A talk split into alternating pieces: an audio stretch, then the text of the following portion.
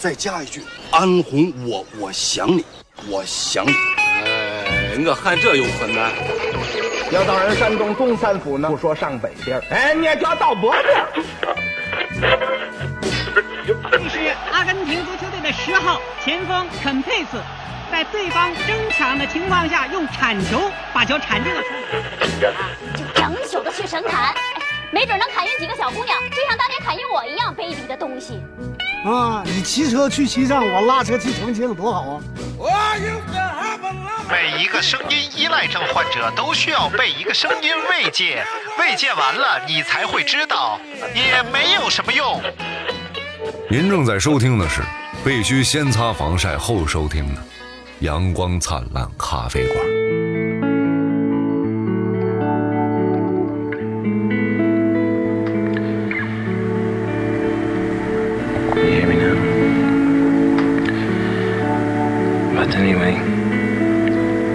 Tonight also I wrote a song called On the Road. I'm just re- reading what I wrote all night. There are better things coming than what I wrote all night. Coming straight from the mind to the voice, with no hand intervening. Left New York, 1949 to go across the country without a dead blame dime. Montana in the cold fall. Found my father in a gambling hall. Father, father, where have you been? You been where the woods. 哎，好嘞，你多少有点什么大病，真的，而且还是那种怕大伙儿睡着了。而且还是那种就是不太好治的大病，就一去医院，医生就得劝你那种 该吃点啥吃点啥，对，吃好喝好啊，就是此哎。此类型大病、吃好啊。哎，刚才我们听到这首呢，叫做这个《On the Road》，On the road，哎，在路上啊，来自鲍勃迪伦和一个叫杰克·卡鲁迪杰克要在地下室怎么翻呢？啊，Underground，哎呦我去，对不对？在英语难不住你啊！哎，对，英语这块头子有我啊，有我了。哎哎哎，今天为什么要先听这个歌呢？嗯哎，因为我乐意。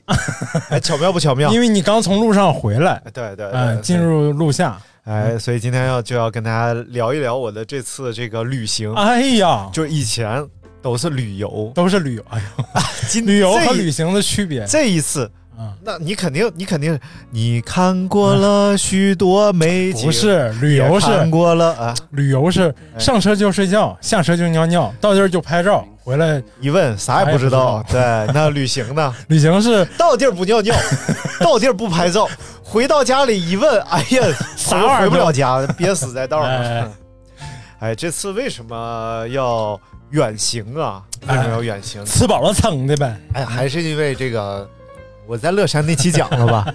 啊，我在大佛底下，我就就沉思。哦对对对对对世界之渺小，我之渺小，是不是？是，所以呢，就是我就决定，决定。就嗯？嗯，我尽量我还是站起来，站起来。好吧？撅着腚不好看，主要是撅着腚容易被别人从乘虚而入。哎，哎，小孩撅屁股。啊？啊，拉了眼儿，嗯，不是开开眼儿，那是小刀拉屁股。哎，你可太烦了！哎来来，我们继续啊，就是这一次还是非常开心，呃，选择这样的出行方式。嗯，啊溢于言表，开心的状态啊，哎，哎，然后呢，呃，为什么选择骑行去天津？啊因为之前我听了一个这个播客节目啊，然后这个播竞品呃不是竞品，啊不是竞品比咱牛逼多了。他这里边他请了一个嘉宾，嗯这个嘉宾呢是一个日料店的老板，啊，晨晨呐，我没认识几个，主要。那你你何必呢？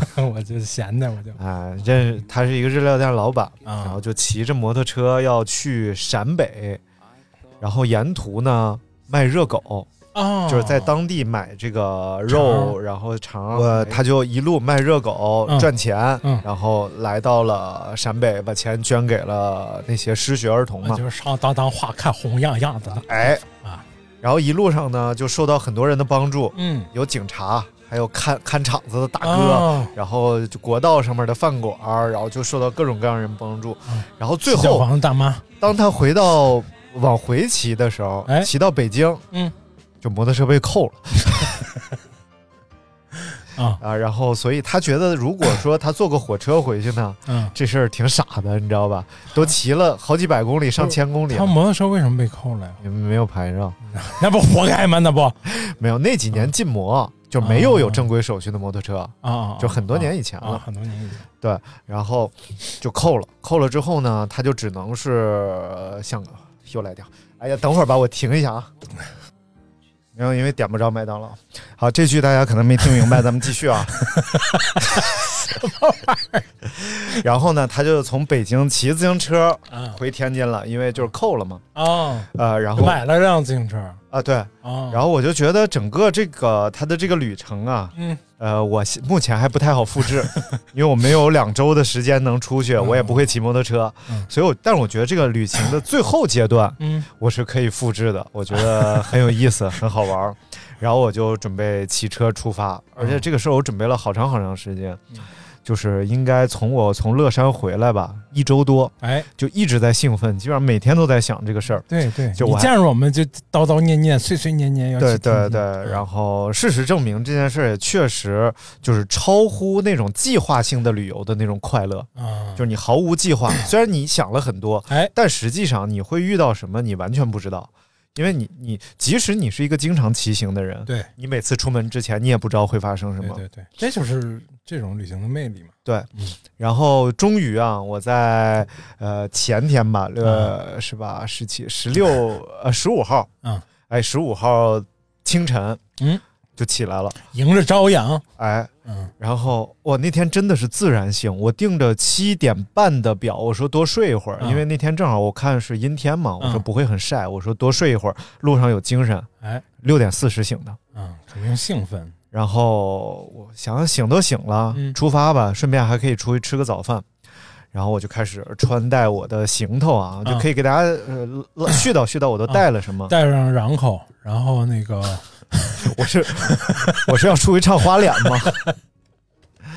啊啊，然后那个我要说呃，就是说说我这次出门，因为我有这种长距离跑步的经验，对，所以我就知道这个长距离长时间运动你都 需要什么。嗯，首先第一个是你必须要呃有一台自行车，然后这台自行车呢，这次骑下来啊，嗯。我最大的感觉就是不要骑山地车出门，一定要骑公路车出门，因为你的运动目标不一样，你选的装备也不一样。山地车确实长距离骑行太累了。嗯，如果是窄胎的公路轮、呃公路车会轻松很多，节省很多体力。第二个呢，就是你的车尽量是要有这个前架、后架这种架子，可以放你的拉点行李行李的。因为我最终没有办法，因为我只有一个杠包，就挂在前杠上的一个小包，放点钱包、钥匙啥的也对。然后大部分行李都背在背包里，背包其实非常热，嗯因为它贴在后背上，对，非常热。然后呢，呃，一定要有骑行短裤。啊，不管是长裤、短裤吧，你一定要有个骑行裤。就是就是去健身房会让女生感觉到被冒犯那种裤子吗？啊，不是，那是什么裤？那是光屁股？哎、不是，人家人家骑行裤都是那种呀，紧身的嘛，速干紧身那种。不是，那为什么会被冒犯？我吃口汉堡啊，因为太修身了嘛。你不号称那什么玩意儿？什么二十八？看不着。二十八英寸大彩电，你知道二十八英寸有多长吗？我靠！来来，啊、就是它是什么样的？为什么叫骑行短裤啊？啊它首先就是一个压缩裤的样子，就是紧紧身裤的样子嘛。嗯。但是从裆部，从沟的最上沿儿，哎，后沟的最上沿儿，脐下三分那个位置，不是后沟，啊、后沟啊。就是、啊、就是从、啊、从你 行了行了，说吧，哎，然后一直延伸到啊，你就别比划了，行吗？前边 前，你要不就站起来比划？哎，你知道有个明星叫李兆基吗？我不知道。哎，那你现在我知道那个叫英基德啊，金基德啊，英基德，就就是李李兆基，一直到李兆基。你知道吧？所以就不会用不用椰奶，就不会有古巨基这个情况。然后它分两种啊，一种是带那个，你是先古巨基再李兆基，你闭嘴吧。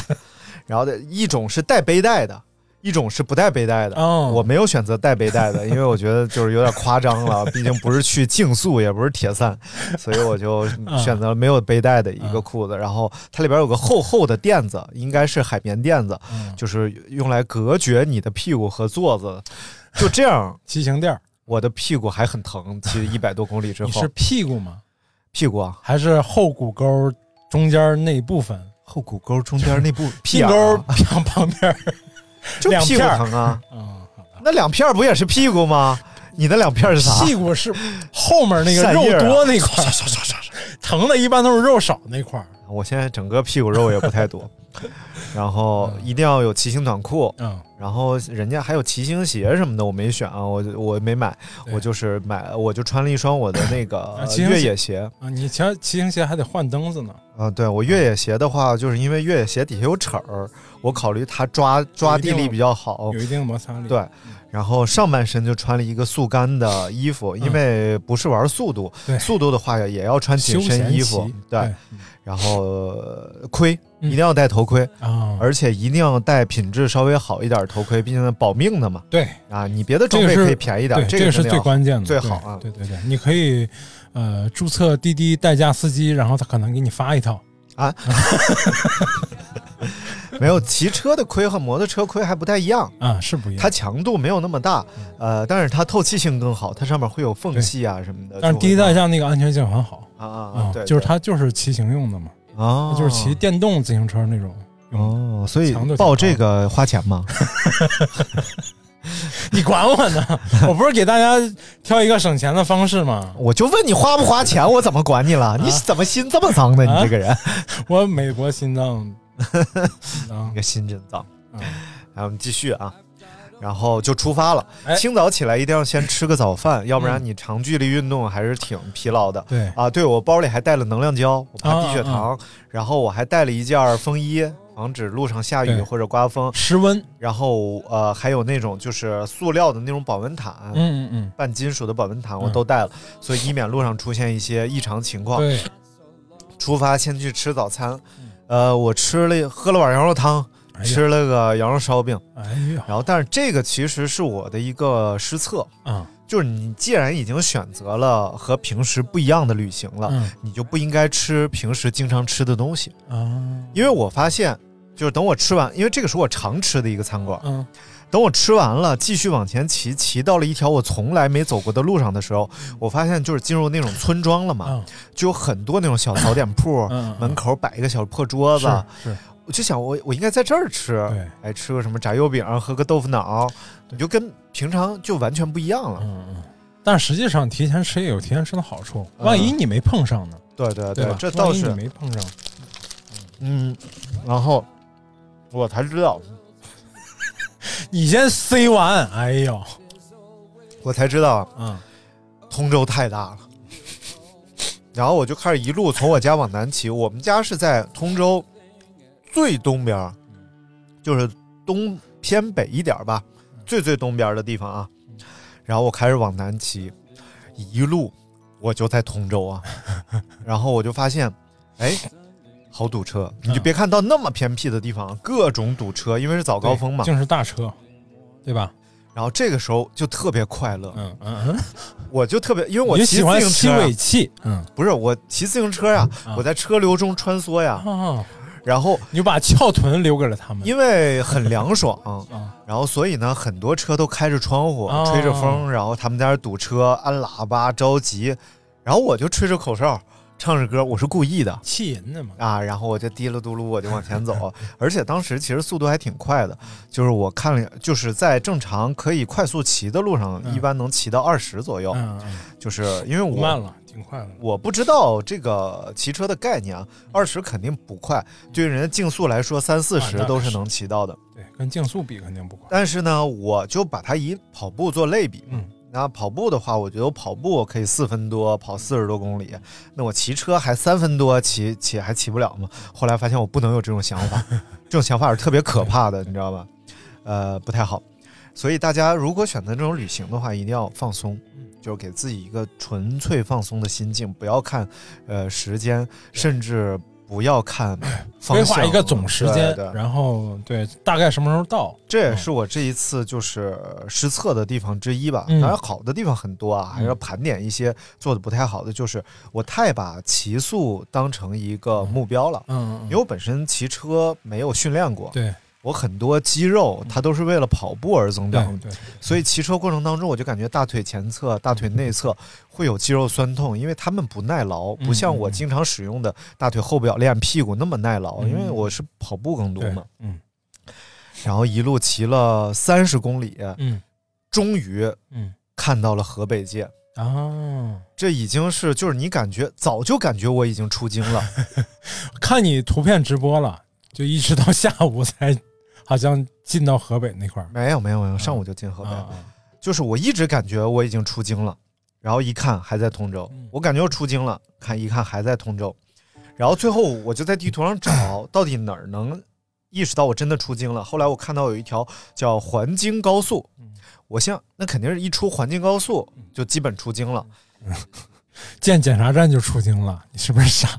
没有没有，这个国道上检查站来去好像不一样，呃，就是出京不需要检查站嘛，但在旁边肯定进京的时候有检查站嘛。反正嗯。我就继续一路往下骑，嗯。然后骑了三十公里，嗯。然后看到了河北界。这时候进河北界的时候，就等于进香河了，啊，就直接从通州就进入香河。香河是我以为我会途经像大厂啊、廊坊啊这种，原来是直接哗一下就顶到香河了。对，往往香河那边是呃不是往大厂那边是还要往东走嗯，啊，往东南方向走。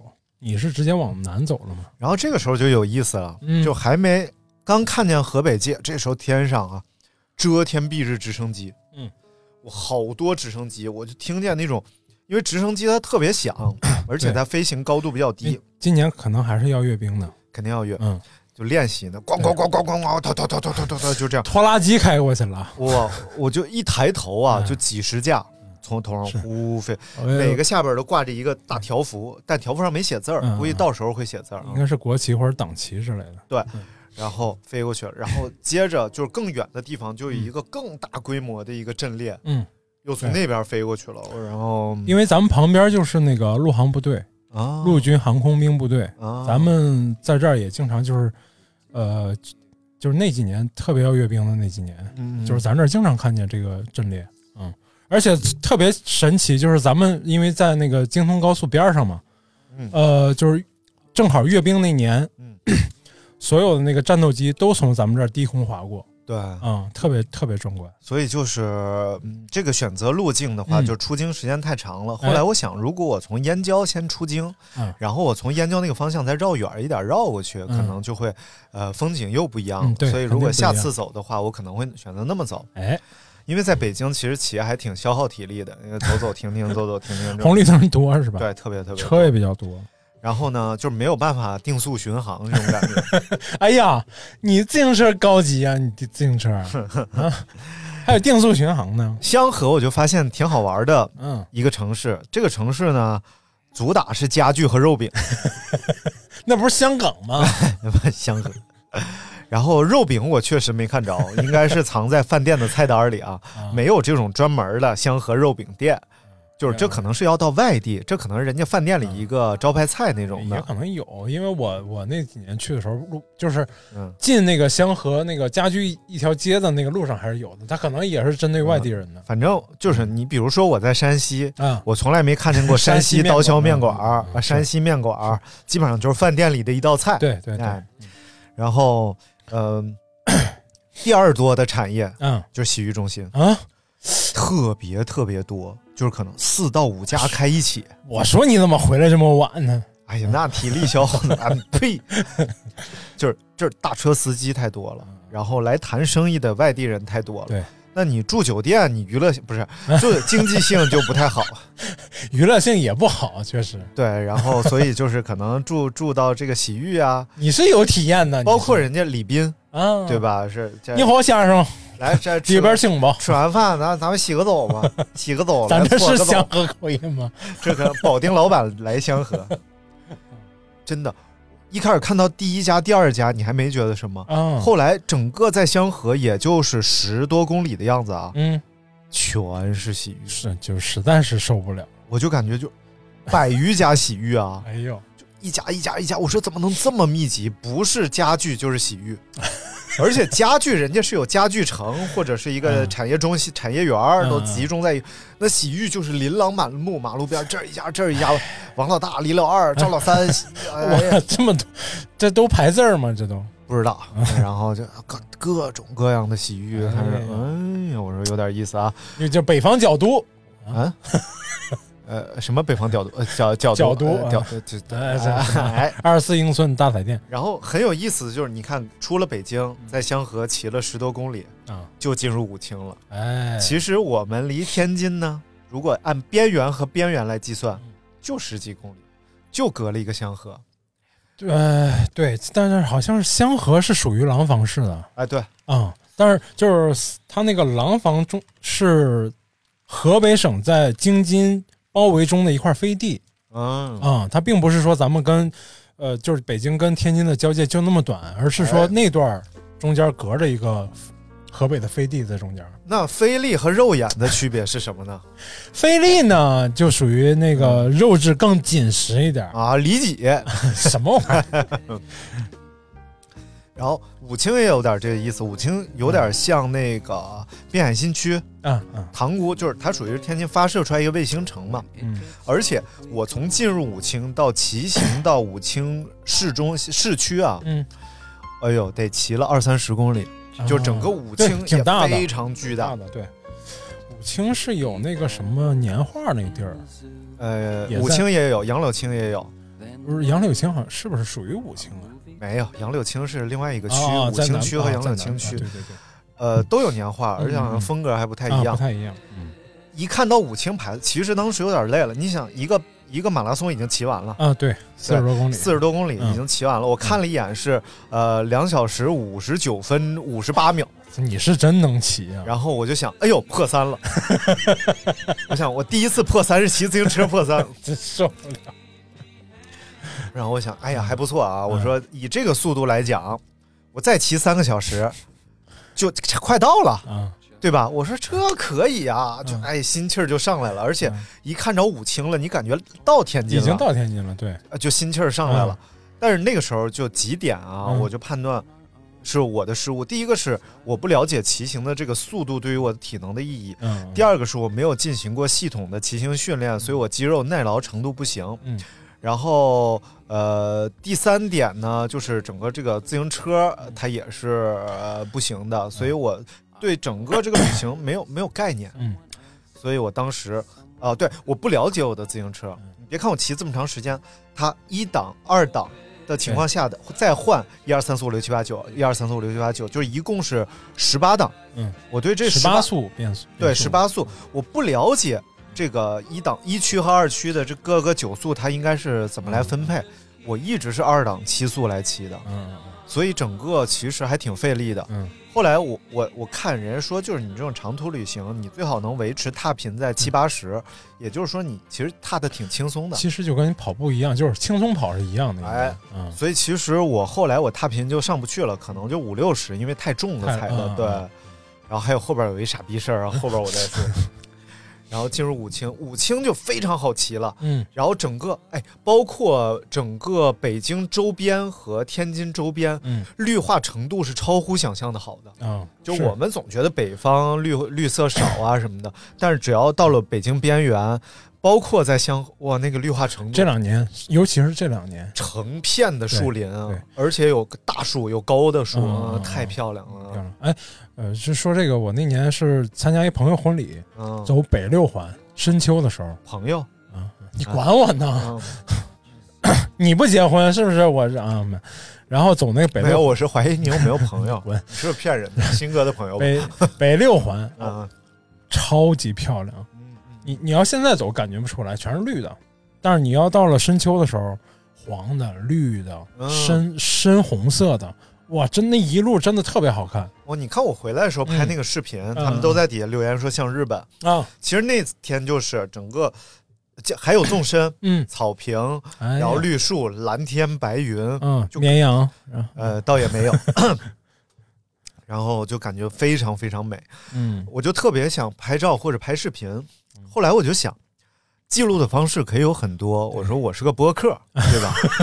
我记录的方式应该是用眼睛看到，然后用我的话 讲给大家听，哎，讲给大家听。我觉得这个是最有意义的。哎我又不是摄影师，我专业也没有专业度够，主要是也不也不专业，但是就是喜欢这个，你就要这么来表达。所以我，哎我这一次拍的照片其实不多，嗯，嗯然后大部分都是就是想口述给大家听的。而且就是破啤酒占据了半壁江山，哎，对对对，这这个一会儿讲，这个太成功了，这个想法。成功什么玩意儿？然后一路就骑到了呃武清市区，嗯，然后这个时候这种城市的氛围就上来了，而且啊天津嘛，九河下哨嘛，哎。然后武清的水也非常多，嗯，而且沿途我就感觉特别有灵气的，就是你一直在一条比较宽广的水面旁边骑，嗯嗯嗯，你就感觉这个城市特别有灵气。河景路呃，对，啊，这就是我觉得这就是沾活气儿。嗯，就包括你在树林儿旁边骑，然后啊，对，说一说这个从武清郊区骑到市区的这个路啊，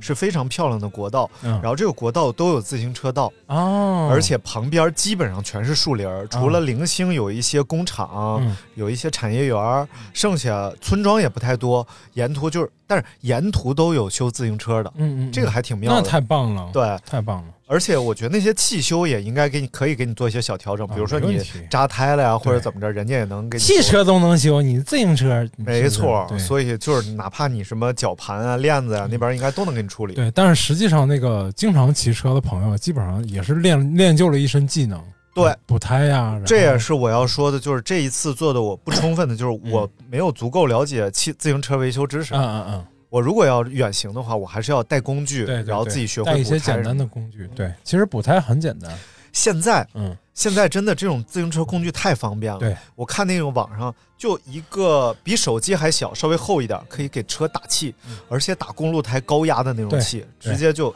一键就打了。嗯对，连汽车胎都能打。哎对小小米小米出的，我赶紧买了一个，哎，也就哎呦一百多块钱，啊百十块钱啊，非常相对不算便宜，就是这个东西不算，但是它功能好。对对对对对，所以呃下次一定会做好这个准备的。哎，然后就进了五星市区，嗯，骑就往天津开始骑。这个时候实际上已经非常累了，到了七十多公里，奔八十公里去了。嗯，但是明显速度渐慢，嗯嗯，就是因为你看我整个下来是九个小时嘛，按正常来说对啊，因为你前面骑的太快了，对还是相对来说快。而且这个呃档位选的太重了。对嗯对，然后终于就骑骑骑骑到一个红绿灯口，特别大的一个大十字路口，因为嗯武清很空旷，嗯，人很少，路很宽，修的也不错。武清是一个就是嗯后一后北漂时代大家愿意去的一个地儿嗯啊，就是比如说我们如果将来要迁到天津的话，有可能会选择去武清，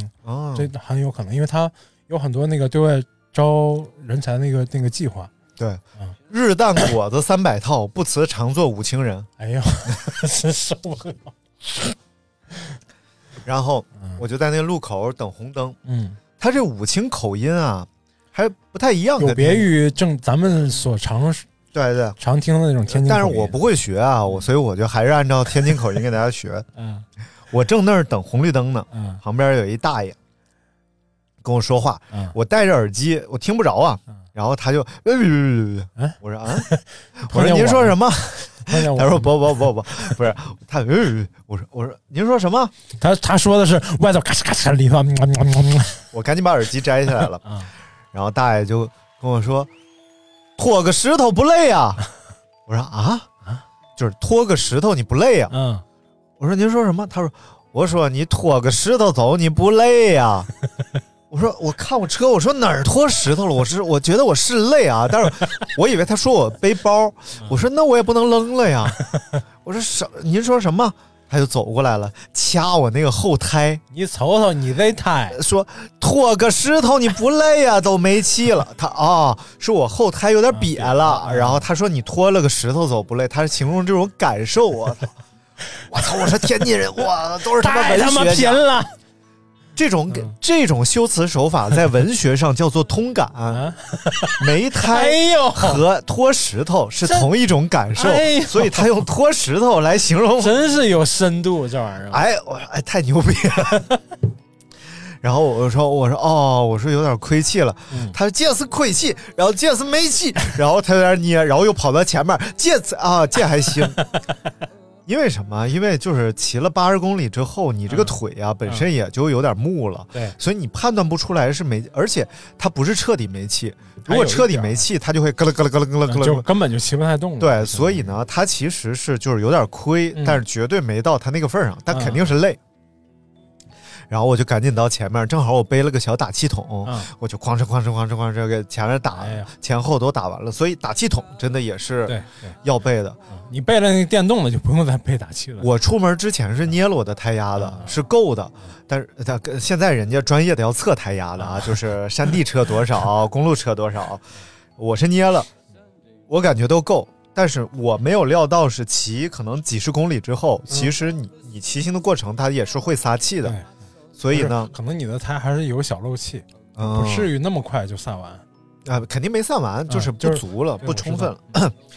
然后赶紧打上，确实是轻松了一点儿啊，嗯。但是也没轻松太多，因为已经确实非常累了。嗯，然后就在武清，我说吃个午饭吧，哎，已经两点钟了，然后我就找了一个小超市，嗯。然后因为确实那个路边太空旷了，你不知道下一个饭店是多少，嗯。所以在路上的时候千万别错过那些小卖部。对该补给的时候就要补给。对，如果你发现你的水瓶子快空了，嗯路过小卖部，你觉得我不渴，或者还剩少半瓶，嗯你说我先不不买了，你下一个路过的小卖部就不知道什么时候了。嗯，所以就是路过了，千万别犹豫，进去买，然后把你的水瓶子灌满。对，而且现在有些车人家是能放两个水壶的啊，对对对，长距离的那种，基本上或包括骑速度的，他们都会备两个稍微大点儿的水瓶。而且可以是一个是水，嗯一个是功能饮料，对还是非常有必要的。这次我明显感觉就是我水拿少了，嗯总是出现缺水的情况。然后，嗯、我就找了一个小超市，嗯，然后呢，呃，在里边买了一包干脆面，然后一瓶青岛啤酒，对和一个宝矿力，因为确实那超小超市里没啥。我要不然就得买泡面让他帮我泡了，但是我看那老板那意思也不太想给我泡。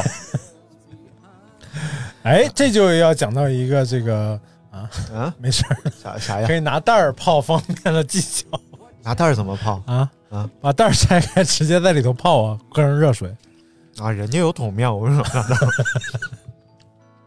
我只是不想我不想泡干脆面吗？你不想啊，泡？我不想泡干脆面，我就想嚼嚼。然后我就坐门口看着我的自行车。这个就要说到挺逗的，有一个观点啊，我不是想换自行车吗？这回，然后我看，嗯我看自行车不都挺贵的，我说这玩意儿要丢了多闹心，我就上网搜，先从看好一辆两千块钱的自行车看对。，我就上网搜怎么能不丢自行车。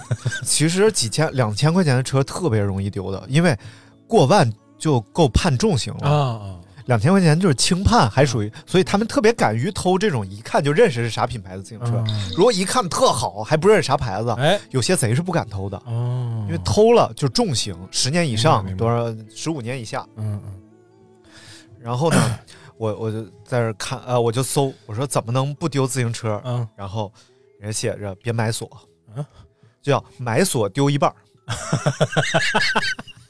儿。哎呦，这个理论真的是第一次听说，哎，真的，他们嗯。买特别贵的自行车的人嗯，都不加都，不买锁，因为因为就没有让你想锁的那个机会。对，你要时刻让它保持在你的视线范围之内。然后特别屌，就有一个人都到什么程度了啊？他有一个很好的自行车，嗯。他买了一个几千块钱的锁，嗯。给那个车锁上了，嗯。然后车丢了，丢了之后呢，看监控，嗯，那个贼四秒钟打开的，然后锁现在锁真的就是防小人，他说不防君子，防君子不防君子不防小人。然后他说他说我拿钥匙开不了这么快，他手手癌，他然后呢，呃，还有一个人是他坐饭店吃饭，嗯然后他把车停到玻璃外边看着，嗯，然后过来一个人捅他的车，然后他就往出跑，就没人捅开了，骑上就走了。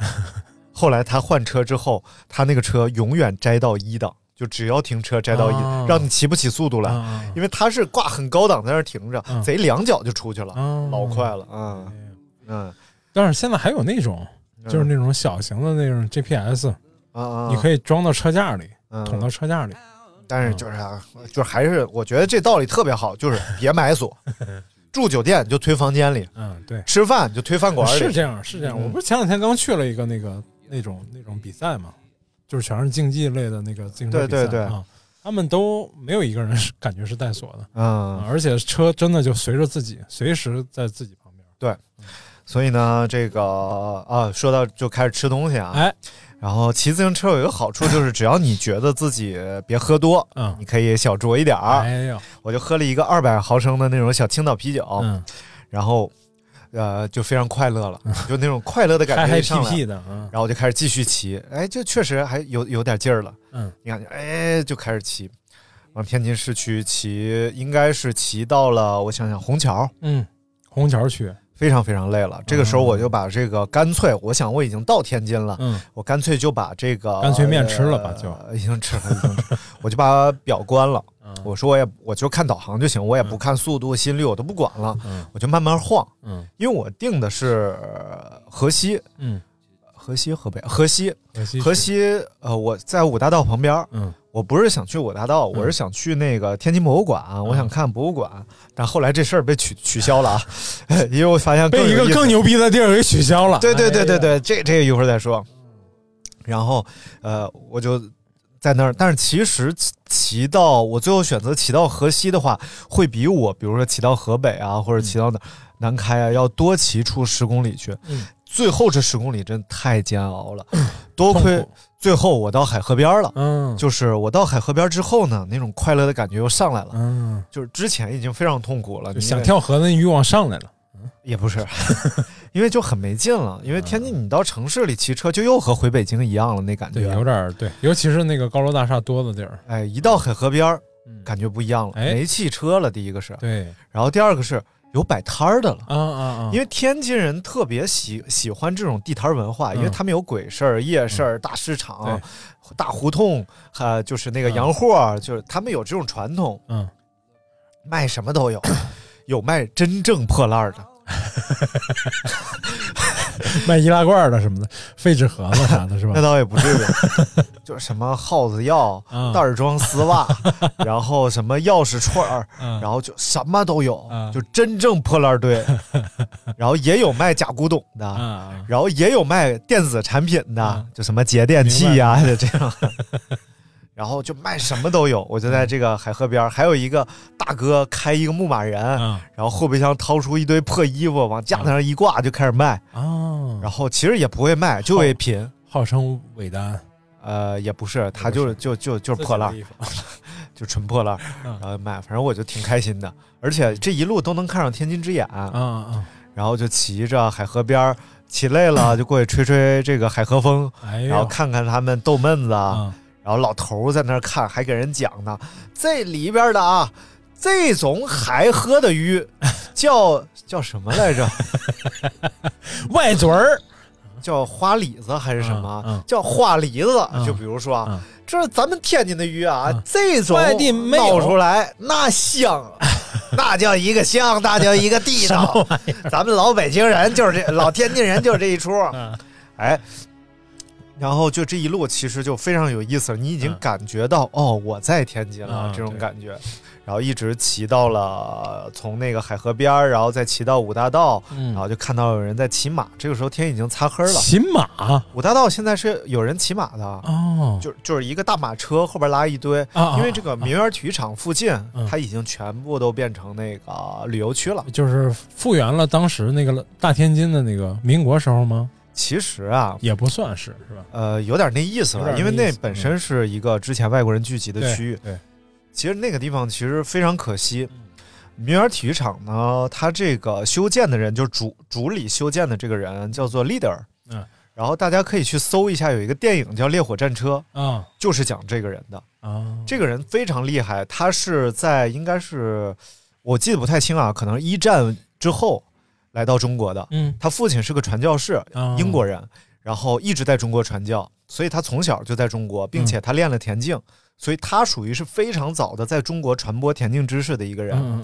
然后他非常喜欢足球，他应该是把切尔西还是哪个足球队的一个主场啊，嗯，然后哎呦那个叫修建了是不是设计了一下的那个图纸啊。拿到天津来了，哦然后建了这个名儿啊斯坦福桥球场，啊啊啊，就是一比一翻建在这边的，嗯所以这就是特别巧妙的，就是在中国的天津嗯有一个球场是复原着英国的一个球场。明白，而且这个人非常棒的是，他后来去了天津，呃，耀华中学当体育老师。啊，耀耀华中学现在还在，也是天津非常牛逼的一个学校。嗯嗯嗯，就是呃天津人说，哎，上清华考耀华，哎，这我听了一一个天津人说，我不知道有没有这话啊，反正上耀华考清华吧？就要上清华先考耀华嘛。啊，明白。哎啊，你说那也对。然后这个利德尔这个人呢，就是他还拿过奥运会的奖牌啊，是吗？所以他在，而且他应该是英国第一个拿到奥运会金牌还是银牌的一个就是项目的一个人哦。然后所以非常受到重视，而且他是回英国去训练的。后来根据他的事迹拍了这个、呃、电影叫《烈火战车》嘛。嗯嗯。而且在二战的时候，他被日军俘虏了。然后当时呢，呃，英国的那边就要呃交换人质，嗯、就说我们也有日本的人质，我们来跟你交换。然后因为战俘营里有一个孕妇，嗯，利德尔最后选择把孕妇换回去，哦、他没有回去，他应该就死在战俘营里了。所以他就是成为了一个就是那种民族英雄式的一个人物。的人。然后，所以在英国有一个大学吧，我忘了是哪个大学，每年都有一个比赛，嗯，就叫利德尔体育呃运动会。就是来纪念他，立德体育，李大李大不是我的，所以其实你想，如果有一天，嗯，英国要拍一部纪录片，哎，说我们要拍一下这个 leader 纪录片，来到中国，说我们看一下 leader 修建这个就没有了，拆除了，哇，太猛了！前前几年很多这种事儿，对，但是好在是，呃，经过几轮斗争之后啊。这个外围的围墙保留下来了，所以现在大家去这个名园体育场，就是去五大道这块看到的这个周围的风貌，还是对的。但是里边的球场、坐席，然后以及一些设施，就全部拆除了。嗯，就是后来有复原过，但是基本上就是那个味道就没都没了。因为那那一直是泰达的主场，所以天津人对那儿感情是非常深的。而且那时候，因为你想，他这种其实挺有意思的，嗯，就像英国，它是有这种足球社区文化的，嗯、就是这个球队是我们这个区域的球队，对你踢得再烂，我认识每一个球员，我甚至在马路上吃饭我都碰见你。那时候天津就有点这意思，就是他们在那儿遛弯啊什么，就碰到球员。中甲升中超之前那一段时间，就是球是特别火爆的那段时间，嗯、每个城市都特别以自己的球队为骄傲。嗯嗯，申花呀，什么泰山呀。什么北京国安呀、天津泰达呀，这都是足足球文化当时特别火爆，球市特别火爆的时候。对，看你玩球丝啊！你不要 唱唱这个塔拉伴儿 什么。然后，呃，咱继续啊，就是说一件这个题外话，就挺可惜的。然后我就到了酒店，嗯，然后非常好，人家去了什么酒店？呃。真想不起来了，是一个就是我选了一个比较好的酒店，因为我想就住一晚，啊、舒服一点。因为第二天我也不想回这个酒店，我肯定骑到哪儿算哪儿啊啊，所以我就说住一晚，我就订了一个四百多块钱一晚的酒店，哎呦，还算不错了。嗯、因为不是旅游旺季，嗯，所以就是酒店房间非常不错。为啥没住个民宿什么的呢？我其实不太喜欢民宿，啊、我总觉得不太方便是吧？我总觉得民宿不太干净，啊、就是酒店那个床单啊，给我的感觉会更干净一点。民宿好多住完就感觉浑身油腻腻的那种感觉，不舒服。然后我就，而且那酒店它是有那个投影大屏幕的啊，它叫影视房。哎呦，哎，影视主题哎房间，再叫个按摩就很舒服了就。哎，哎这个这个确实叫了，这一会儿讲啊，这是第二天叫的，头一天没叫，头一天，呃，头一天能忍，志不在按摩，哎，志不在按摩，然后志就在吃，哎，我就想，哎呦，我说我要，然后就到了酒店收拾一下，洗了个澡，嗯、人就又放松下来了，换了衣服，换了裤子，嗯，我想下一件事就是吃，嗯，但是已经非常饿了，我想出去啊，我别查大众点评了，嗯。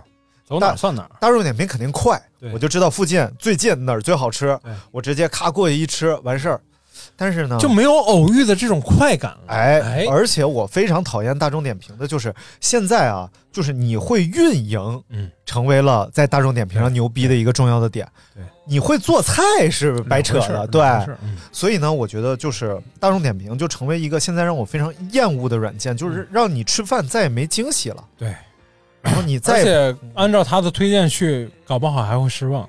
对，嗯而且你做餐饮，你应该知道，我花钱花的多，就证明我排序就会靠前，肯定是这样，对吧？？对，肯定是。所以这个就是越有钱的越有钱，所以就打击了很多的餐馆。对你越连锁越怎么样？而且有些他会干快活，啊就比如说这个夏天我要干一烧烤，我大众点评先砸五万块钱，就像咱们所所熟知的狼爷嘛，谁？就是肉确实烤的不错，但是他不会做营销，不哎会做推广，就没知道人会很少。所以我就我就说我这次我要找那种天津人叫街坊买卖，哎，哎，就往社区里钻，看着哪儿呢？一看就是本地人往里钻的那种，对。对对我就去吃那个。对，然后我就上上道了，哎，在街上我就溜溜溜达达，我说别骑自行车了，嗯。怪累的。而且人家已经帮我找了一个非常好的地方，啊。就一个摄像头底下，楼梯间可以直接锁在楼梯上，然后哦上面就是一个摄像头。明白了，我说这地方不错，然后我就溜溜达达出来了，然后就发现这个、呃我住的地方啊附近，别往大马路上走。嗯我说咱就往窄马路上走，就走到一条小窄马路上，哎，好多小店儿，嗯，对，小饭店。你这跟我当年找一些店是一样的，对。但我这个店是正常的 白我炽灯，那店怎么不？白炽灯，白炽灯你吃丝瓜那个不是也是小粉灯吗？啊！我在哪吃丝瓜了？长沙，谁告诉我吃丝？他妈饭店点个粉灯浪呢？点错灯了嘛？嗯 哎，我我我我买了个灯泡，嗯，放这儿是哎，别别别别，可以调色 行了行了，手机连接哎呀行了，你是闲的吗？你是不是咱就你要把咱们工作室换成粉灯，啊，不是，它是手机可以调色，各种色，暖、冷、黄、蓝、白，根据咱们录节目氛围不一样。哦，没有粉就行，有，哎，非常牛逼。嗯行行行，好嘞，就看到远处有一个招牌，嗯，然后招牌写啥我已经忘了啊。嗨，你说它干嘛呢？拍了吗？看一眼，拍了，拍了，拍了。啊这个这个还是拍了的，就是为了把它念一下，记住。对，然后我看一下，这应该是第一天拍的。啊，在这儿呢，叫聚福园菜馆，嗯然后旁边写着金味儿老菜，嗯嗯嗯，然后而且整个一看就是那种老国营范儿，你知道吧？嗯对，就是啊红底子，然后上面大白字儿亮着，然后一看里边脏不呲咧，门口摆的全是箱子，就是那种呃塑我觉得还料箱行啊，我觉得就是有点乱，但不觉得脏啊，对对对。然后我说我说就这儿了，哎，而且你来天津了，你吃别的没意思。对啊，他们也给我推荐了什么日料啊。那何必呢？哦，对，路上我还吃了个非常神奇，因为我拉了个群啊。这一次天津之行啊啊，一定要感谢王维佳啊，不，王严谨啊。然后因为整个他他对这一片非常熟悉 啊他就住这附近啊但是他在北京上班嘛，啊所以在群里我一发，他就告我附近有什么，然后我一拍照片，他就说这是什么好吃。哎呦，我说这也太牛逼了，他推荐我吃了一个叫红果烧饼，哦，就马路边儿一个卖烧饼的，明白，而且全是那种，就是你买个早点、嗯买的那种，嗯，然后红果烧饼太好吃了。里头加红果，就烧饼那酥皮儿就非常牛逼，然后里边是红果酱，就是就是山楂酱，山楂酱，对，我操，哇，就那个皮儿是又酥又厚，而且天津人做主食做的又好，然后里头放着那种酸溜溜的酸楂酱，哎呦，太好吃了！哎，现在想想这口水啊，太开胃了吧？就开始飙。我还我先吃了一个红果烧饼，嗯因为我这次骑行消耗了两千七百大卡，哎呦，哎呦，这是多长时间以来一天内没消耗这么多了？我靠，加上我的基础代谢消耗四千多大卡哎，和呃一万六千多焦耳。然后真的这个这个巨高无比，就是今天我吃什么，我吃死我也吃不就回来了。然后别吃死我，我先吃了个烧饼，然后我说进，哎，然后推门，我啊，先吃了个烧饼再进饭馆，我太饿了，你是怕自己点菜给自己点不饱吗？而且我觉得就是听人劝嘛，就人家一说说，哎 哎，这不错，好吃，那马上去。嗯。然后一拍这饭馆，我说我再想想，他说没事去吧，嗯。一看就好吃。嗯嗯嗯。过马路嗯，进，哎呀，然后推门我就进，然后那个找了个桌，嗯，人家说几位，我说一位，一听全是天津人啊，一屋天懈怠，哎，天津人太懈怠了，真的，我觉得最喜欢天津人就非常懈怠。哎，那你说是这个懈怠，还是那个八个服务员那个乐山那个懈怠？那还是乐山懈怠。但是天津是当着你面就懈怠啊啊！乐山人当着你面还非常积极，过来点了没啊？然后就是屋里边坐着四个服务员，然后一共有两桌人吃饭，然后四个服务员有趴着的、刷手机的、公放，然后抽烟的，然后就是后来啊，后来他们开始吃饭了，一下大家都蹦起来了，而且还从架子上拿酒开始喝啊喊，都蹦起来了。就非常兴奋的在吃饭，和懈怠的服务形成了鲜明的对比。然后呢，就是多长？四十九分钟。没事，你继续，没事啊，没事，这才刚开个头，咱可以录下集。哎，然后我就点了一个老爆三，嗯，然后点老爆三是什么？老爆三啊，爆三样。对，然后点了一个盐爆肉丝。哎呦我去！然后这两样就是我知道比较天津的老味儿啊，因为一沾盐爆。一般都是天津味儿了啊，然后老爆三呢，呃，这个太传统的天津味儿了。它有什么？有肝儿、腰子和里脊啊，三样爆三样。哎，然后它这个整个是天津菜，也有点那种酱色那种意思啊，对对，呃，咸鲜对酱味儿，而且呃蒜香非常浓郁，而且喜欢挂芡儿，我感觉。哎，对对对，而且微甜，天津人还挺喜欢吃甜味儿的，有点甜。所以整体口味上其实和上海稍微有点像，啊哪儿啊？我过劲儿了，我已经过劲儿啊，过劲儿了！哎呦，这么快吗？啊，我这人不记仇，我和我和上海人不一样。嗯，然后，嗯，不一样，还是不一样。上海菜更甜一点，天津菜只是微微有点甜，但是因为调个盐，调个味道而已。因为整个他们历史背景比较相像。哎，外界呀啊，租界外国人又比较多，然后就整个这种沿沿海城市这种感觉，河边儿，大江大河，对，所以整个吃的也有点像，哎，然后点了一瓶啤酒啊，喝了两瓶啤酒，还有青岛，我说 喝瓶青岛吧，还是新建山东嘛，哎呦，毕竟走到哪儿 都是鲁菜，对不对？什么玩意儿？那你去乐山为什么不喝青岛？乐山它没有葱姜蒜爆锅，它是邪教。别废话。然后呃，非常好吃。我觉得这个老爆三的精髓啊，就在于它的蒜啊，就是它是很下蒜，很给蒜。然后整个它这个菜呢，就是咸鲜微甜，而且很给蒜，是不是最后给的 蒜？应该是啊，所以那个蒜香非常浓郁。对对对。然后肝儿非常糯，非常嫩。然后肉呢？又呃特别弹的那种，嗯，就是嫩，呃这三样做的都是嫩嫩的，嗯，然后腰子不太多，可能腰子贵啊，然后但是腰子也是没有腥臭味儿，嗯，非常不错，好吃。对，它就是要用这个浓郁的这个调料味道把那些味儿都下去，而且天津菜真是又下饭又下酒，嗯，哎呀，尤其是你你如果来二两白的，是不是？